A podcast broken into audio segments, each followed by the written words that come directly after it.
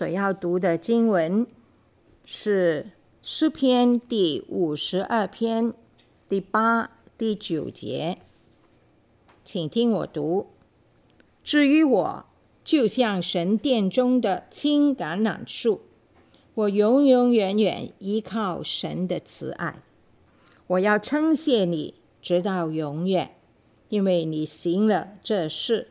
我也要在你圣名面前仰望你的名，这名本为美好。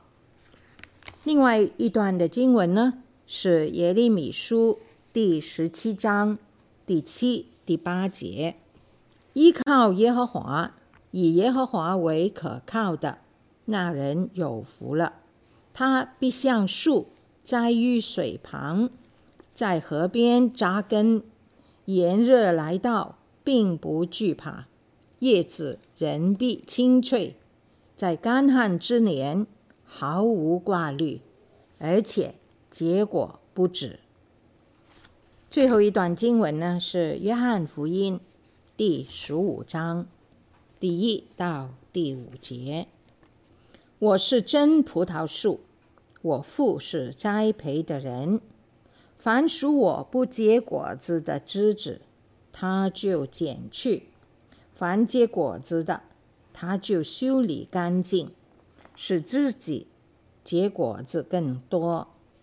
现在你们因我讲给你们的道已经干净了，你们要常在我里面，我也常在你们里面。枝子若不常在葡萄树上，自己就不能结果子。你们若不常在我里面，也是这样。我是葡萄树，你们是枝子。常在我里面的，我也常在他里面。这人就多结果子，因为离了我，你们就不能做什么。圣经呢，常常将人。比喻作树，尤其是将与神关系亲密紧密的人呢，比作健康的、茂盛的、壮大、多结果子的树。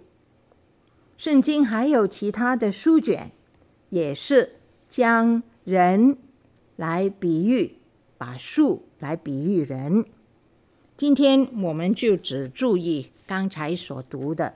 几段的经文，今天所讲论的主题呢，就是从圣经的树来看属神的人。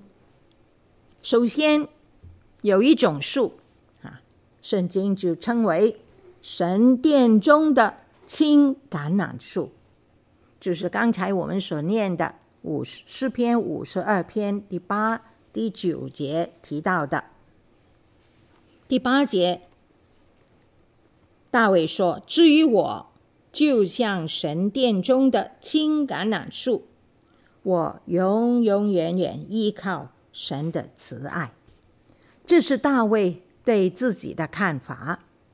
青就代表蛮有生命的活力了，是有生命气息，好像诗篇第一篇第三节我们很熟的。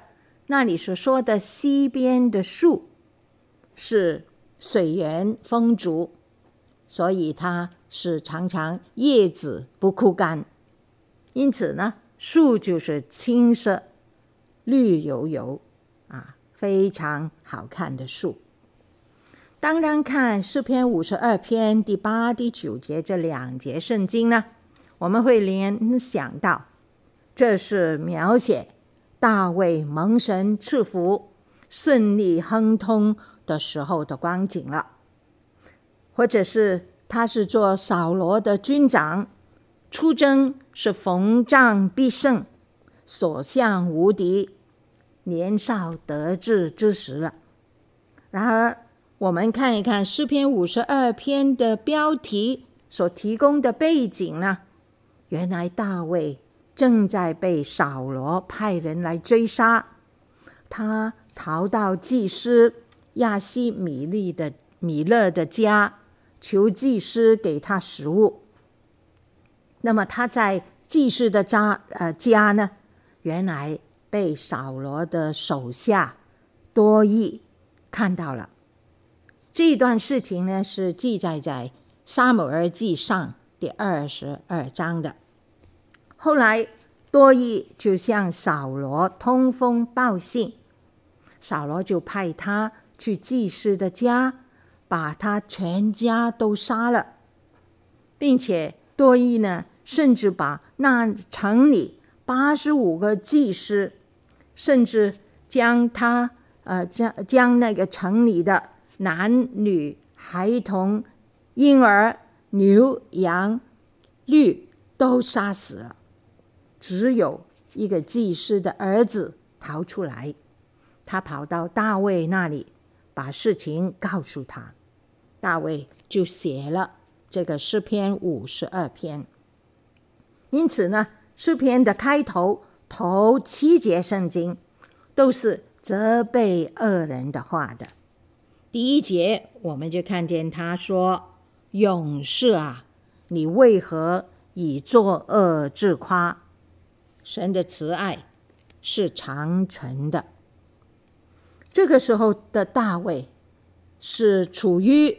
落魄的时候，在危难当中，他看见奸险的小人危害忠良，残杀无辜，而他自己呢，也是凄凉无助。如果是别人呐、或者是已经是长嗟短叹、灰心丧志了，甚至怀疑神到底有没有公义。神到底有没有慈爱，让这样的事情发生？但是大卫呢？虽然他所经历的都是困难、危险，然而他没有被负面的思想和情绪来影响他。他倚仗的是神的能力，因为在诗篇五十二篇第七节就看见了。他所倚仗的是神的能力，并且呢，他永永远远依靠神的慈爱。他无视眼前的形势，他坚定的依靠慈爱的神来保护他。虽然他曾经有两次的机会，在扫罗毫不知情、毫无防备之下，是可以。一下就杀死扫罗的，来结束他大卫自己的痛苦。但是大卫仍然没有动手，因为他尊扫罗为耶和华所所高立的王，他不愿意自己的手沾血来得罪神，他深信神的慈爱会庇护他。大卫他看自己为一棵青橄榄树，是什么意思呢？首先，这表示是华美的树，因为在诗篇第九十二篇第十二节呢，那里也把一人描写为树。第十二节就说：“一人要发旺如棕树，生长在。”生长如黎巴嫩的香柏树，这些都是生长得很旺盛，而且是常青的树的。诗篇九十二篇十四节更说，他们年老的时候仍要结果子，是满有枝浆呃常发青。所以这种的树满有枝张，呃，枝浆。常发青，是很有光彩、很好看的。在耶利米书第十一章第十六节呢，那里也提到树，那里说：“从前耶和华给你啊，你就是指以色列。从前耶和华给你起名叫青橄榄树，又华美，又结好果子。青橄榄树。”就是华美了，所以大卫看自己是一棵青橄榄树，表示这棵树是华美的，而这棵树是生长在犹太的地区，是干旱、土地荒瘠的，在这种的地区呢，好多树都不能生长，但是橄榄树呢，却能够发旺，这就更显出他生命的强韧了。正好像大卫，他被扫罗追杀，但是他坚定的依靠神，他就能站立得住。在耶利米书第十七章第七、第八节那里说：“依靠耶和华，以耶和华为可靠的那人有福了，他必像树。”栽于水旁，在河边扎根。一个依靠耶和华的人，就像长在水旁的树啊。那个天气呢，仍然是炎热、干燥。那个地带不是雨水滋润，但是因为长在水旁，表示水源供应很丰足。那么这棵树怎么样呢？第八节说，炎热来到，并不惧怕。当炎热的天气啊，气温非常的高，可能是华氏超过一百度、一百几十度，但是这种的天气底底下，并不惧怕，不怕受到炎热的伤害，还有。在干旱之年毫无挂虑，干旱之年甚至没有雨水，没有滋润，但是这棵树都毫不挂虑，因为它所生长的环境有水源的供应。这样的树呢，很可能就是橄榄树啊，所以圣经形容呢，叶子是。人必青翠，是绿油油的青色的树，很有生命的气息，而且呢，结果不止啊，它能够结果子，而且是不断的结果子。一个属神的人呢，也是这样，是可以立足于艰难的环境。信主的人是树。不是草，草呢，经不起烈日的暴晒，受不起这个地土的荒荒瘠。倚靠神的人是经得起各种的试炼的，在恶劣的环境里面仍然站立得稳。在过去的一年多，哈，两差不多两年的时间，我们在这个疫情的。这个威胁底下，不能说环境容易啊，实在是很多人受到很大的试炼。这个疾病的威胁，还有经济的影响，还有心理里面时常担忧什么时候染病啊，很多方面很多事情叫我们惧怕。但是一个信靠神的人。可以像这棵在水旁的树，炎热来到都不惧怕，干旱之年都毫无挂虑。这样的话呢，一个属神的人应该有喜乐、感恩的光彩，这就是我们信主的人的见证。如果我们有一位又真又活的神为我们的救主，我们有永恒的救恩。如果我们都不能够喜笑、欢乐和感恩呢？那谁能够呢？在世界上，我们会碰见苦难、经历世态炎凉，好像大卫那样，他曾经被扫罗器重的，但是因为扫罗忌财呢，就要把他赶尽杀绝。加上大卫看见恶人的残暴和不义，他怎能够感恩喜乐呢？但是他说：“我要称谢你，直到永远。”虽然在人世间，我们会遭遇患难，好像大卫一样。大卫他怎样坚信神，仍然以会以慈爱来待他。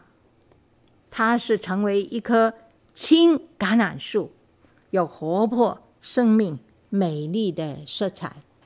同样，如果我们也是这样的坚定来倚靠神、仰望他，我们同样会发出喜乐、感恩的光彩来荣耀神。第二方面呢，这个树呢是多结果子的树。树是有很多的用途的，有一些是为着装饰，有一些是为着食用，好像取它的木材；更多呢是为着结果子。橄榄树呢，它的橄榄子是特别多用途的，可以做食用呢。啊，橄榄可以生吃，又可以制成各样腌制的果品，而且呢。橄榄的品种繁多，可以当作佐料来加在不同的菜肴当中。我们中国人呢，就更多会把橄榄做成不同口味的干果了。第二呢，是可以榨油了。啊，橄榄的油是最上等的油，营养的价值是非常的高的，对啊身体。啊，对我们的心脏是很有益处。那么油加啊加榨了出来呢，可以做美容装饰啦，可以擦身啊润肤啦，可以做药用啦，可以做照明啦，点灯啊，可以用来献祭啊。以色列人在圣殿来献祭呢，会浇油在面饼上的。还有可以制作圣膏油，因为在圣殿里面要把圣物分别为圣呢，是要用圣膏油的，是用橄榄油加各样的香料来制成。可见橄榄树真的是有很多的用途，很有贡献。这就是一个属神的人的写照。是一个荣神益人、有用、有贡献的生命，不单单是在教会里面服侍神，在世界上、在社会上，也是可以谋求造诣人群的。有很多的企业家、公司的主管或者是商家呢，都是很好的基督徒，他们凭着良心。很诚实的来推展他们的事业，在赚钱之余呢，仍然推动对社会有贡献的事工，而且对家庭、对教会也做忠心的管家。我曾经看过不止一个的华人商家的见证的短片，其中有一个呢，是从三藩市起家的。至今，他的事业仍然是很好的发展，而且呢，他营商之余，仍然不断来开展服务社会、回馈社会的爱心的事工。那么，在教会里来服侍主，就更不用说了。大卫就是一个这样的人，神使他登上王位。就是要他治理国家，这个就是他的职分。但是呢，他把侍奉神放在第一位。由于历史遗留下来的问题呢，约柜一直就流落人间，由一个呃立位的家族来看守。大卫他做王之后，他就把约柜迎回。到耶路撒冷，甚至他起意要建造圣殿，使全国的人民都可以更加专一的敬拜侍奉耶和华。那第三呢？这种的树呢，是发旺在神殿中的树。大大卫他提到自己说是好像神殿中的青橄榄树，所以这棵树是在神的殿中。大卫的时候，圣殿还没有建成，所以这里所指的就是会幕的地方，是敬拜祭祀神的地方，也是代表神与他子民同在的地方。在诗篇第九十二篇十三节呢，就提到一人呢是栽于耶和华的殿中，发望在神我们神的院里，在会幕属立呃所在之处呢，附近可能。就是有橄榄树，而这些的橄榄树呢，正好产这个橄榄籽，就可以榨油，啊，可以做祭祀敬拜神的用途了。这个比喻呢，就是指着敬畏神的人呐、在神的家，在侍奉神的地方，尤其是兴盛。大卫他在登基。做以色列王之后，虽然神没有让他来建造圣殿，但是他为着建殿呢，就积蓄了许多的金银财宝、各种的物资，又设立祭司立位人来祭祀敬拜神，为他们编排班次，一切呢是井然有序。有歌唱敬拜的，有守门的，有掌管神的殿中所有物件的仓库的。大卫在使以色列国家巩固富强方面呢，他是大有贡献的。但是在振兴以色列人对神的敬拜侍奉上，这个属灵的工程上，他的贡献就更大了。他的后裔继位做王的时候，圣经给他们的记载呢，就是以他们是不是行他主大卫一切所行的，来定他们的好坏的。今天我们这一些信靠神的人。什么是我们人生所追求的兴旺呢？就是在这个世界当中，在我们的工作岗位里面，我们不单单是做盐做光，更加是行公义、好怜悯、谦卑的与神同行，并且呢，效法大卫。他怎样按着神的旨意服侍了他那一世的人呢？我们也在我们这一个世代中来尽我们的职守。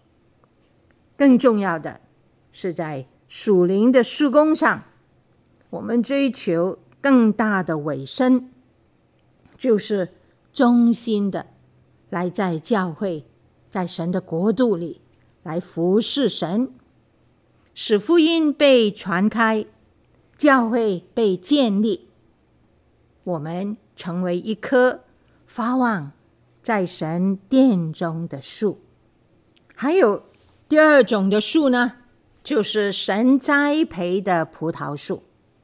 在约翰福音第十五章第一到第五节，刚才我们已经读过了。这是主耶稣所讲的比喻。我们属主的人是葡萄树的枝子。在诗篇第八十篇呢，就讲到神以以色列人为葡萄树，使他从埃及带出来，移植在迦南地的。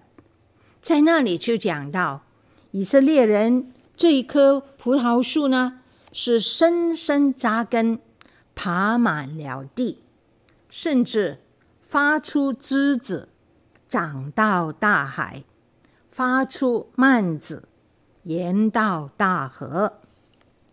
葡萄树生长发展的特色呢，是它的树身和树枝是不断的长出新的枝条。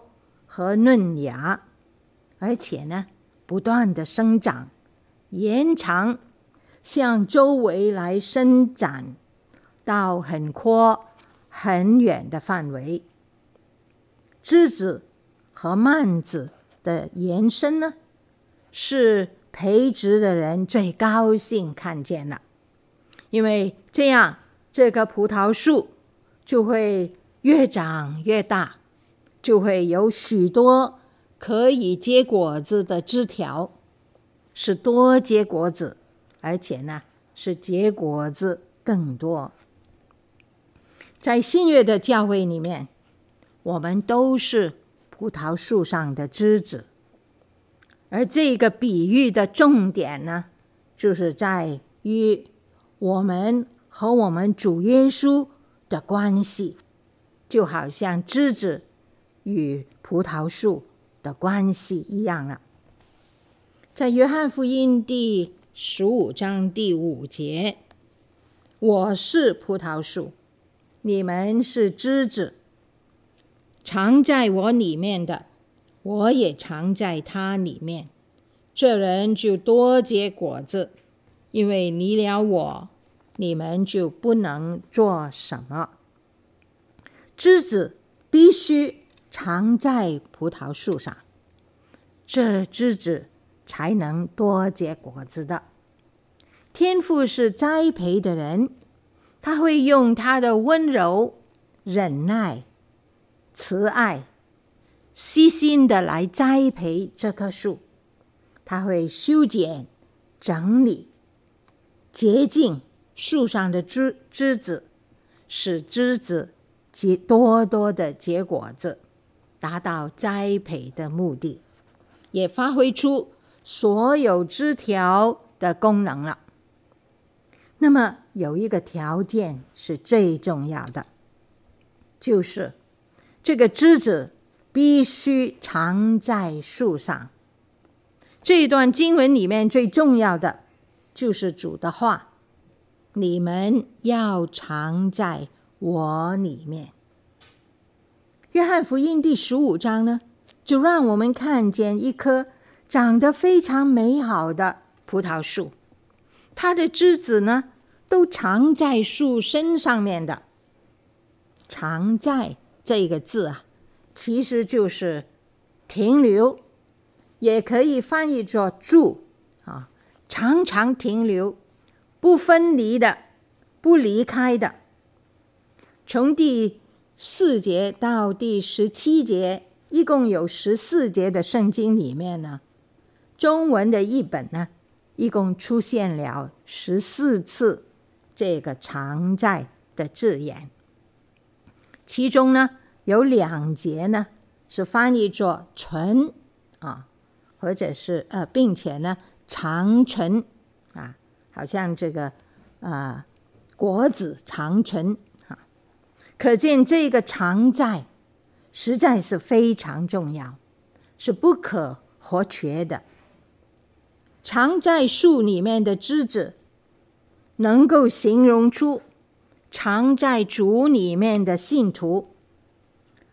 那么这样的常在呀、啊，到底是怎样的关系呢？藏在主里面，就是表明。我们已经归信了基督，我们蒙了重生，我们成为得救的人，而且呢，这个归信呢是一次决志，一生相相信的。彼得在约翰福音第六章第六十八、六十九节，他曾经这样对耶稣说：“主啊，你有永生之道。”我们还归从谁呢？我们已经信了，又知道你是神的圣者。所以彼得跟他的其他的门徒都已经信了，他们是已经连接到树身上的树枝。但是这个常在不单单是指着已经信了主，我们和主更加是有一个紧紧相连、亲密的相交，是一直相通的。我们读过生物学呢，我们就明白树干跟树枝之间是相连相通的。树根从泥里吸收水分，然后透过树身上相连的细胞呢，一直把水分传到树枝，甚至呢传到树叶。哈，在树叶里。就有光合作用，就制造出养分，然后再传到树的每一个部分。枝子得着水分、养分，它就会发芽，然后开花，然后结果子。这正好就比喻到我们跟主的生命呢，是不断接连的。好像枝子粘在树身上，我们不断的吸收、吸取从主而来的属灵生命的供养。植物的生命是物质的层面，还容易理解；但我们与主的关系是属灵的层面，怎能解释这一种住在主里面的生活呢？这就要从约翰福音第十五章里面的经文来明白主耶稣所讲的意思了。首先，在十五章第二十六节呢，主耶稣说他要从父那里差保惠师圣灵来。保惠师圣灵在约翰福音第十四章已经提到了，那里主耶稣说。圣灵来，要永远与我们同在。永远同在这个字，就是常在这个字了。所以借着圣灵呢，主永远住在我们的心中；也借着圣灵呢，我们也时时刻刻可以与主相交。我们的生命跟主是相连相通的。因为有圣灵住在我们里面，这个是第一件很重要的事。那么第二呢，在十五章的第九节呢，主耶稣说：“我爱你们，正如父爱我们一样，你们要常在我的爱里，常在主的爱里。”怎么？可以藏在他的爱里呢？圣灵在我们里面，会时常感动我们的心，使我们明白主那个牺牲的大爱，使我们受感，也愿意接受主的爱。圣灵更愿意引导我们的心，甘心乐意的以爱来回应主，来爱主，这样。我们就可以每天藏在主的爱里了。还有第三呢，在第七节呢，主耶稣说：“你们若常在我里面，我的话也常在你们里面。”圣灵感动我们去爱主，圣灵也激励我们去爱慕主的话，爱慕去听他的话。甚至圣灵激励我们，愿意去顺服，来遵行他的吩咐。所以呢，当我们遵守主的命令的时候，就好像第十节主耶稣所说的：“你们若遵守我的命令，就常在我的爱里。”是圣灵帮助我们有一个顺服的心智，愿意顺服主的话来行，这样我们就活在爱中，活在爱主的爱中了。还有呢，第四，就是约翰福音第十五章第七节下半节，主耶稣说：“凡你们所愿意的，祈求，就给你们成就。”主耶稣更赐给我们有祈求的权利，就是祷告的权利。圣灵也激励我们，时常借着祷告与主亲近，与主相交，我们的心灵与主相通。在主的爱的激励之下，我们心中有什么的愿望，有什么的祈求呢？一定是符合神的心意的。因为如果我们爱主，我们就不会愿意一些哦，祈求一些是主不喜欢的事的。我们愿意爱主的话，我们就求一些主喜欢的事，合乎主旨意的事。这样，我们所祈求的就蒙成、蒙神成就了。这样的生活就是藏在主里面的生活。最后的结果呢，必然就是第八节所说的：“你们就多结果子，我父就因此得荣耀，你们也就是。”我们的门徒了。原来，一个葡萄树树上的枝子，就是主的门徒。过着常在主里面生活的人，就是过着主的门徒的生活。在我们的生活中，如果我们常有圣灵的感动，而我们也愿意顺从。如果我们常有主的爱的激励，而我们就有爱主的回应。如果我们常有神的话的提醒，啊，他的话语的教导，而我们也愿意去实行。如果我们常常有祷告来跟主相交，我们就是过着。与主相连，常在主里面的生活了。这样的生命怎能不结果子呢？原来结果子不是我们自己要拼命去做出呃做出来的一个果效。只要我们是藏在主里面，或者一种。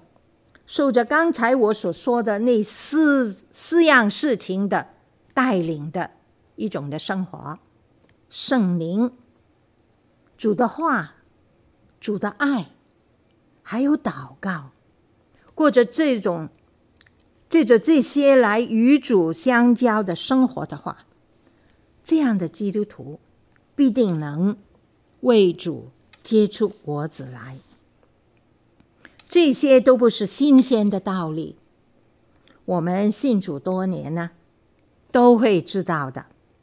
问题就是，到底我们有没有这样做呢？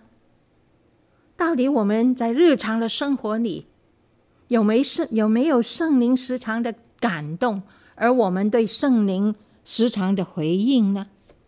有没有神的话来充满在我们的心，主的爱？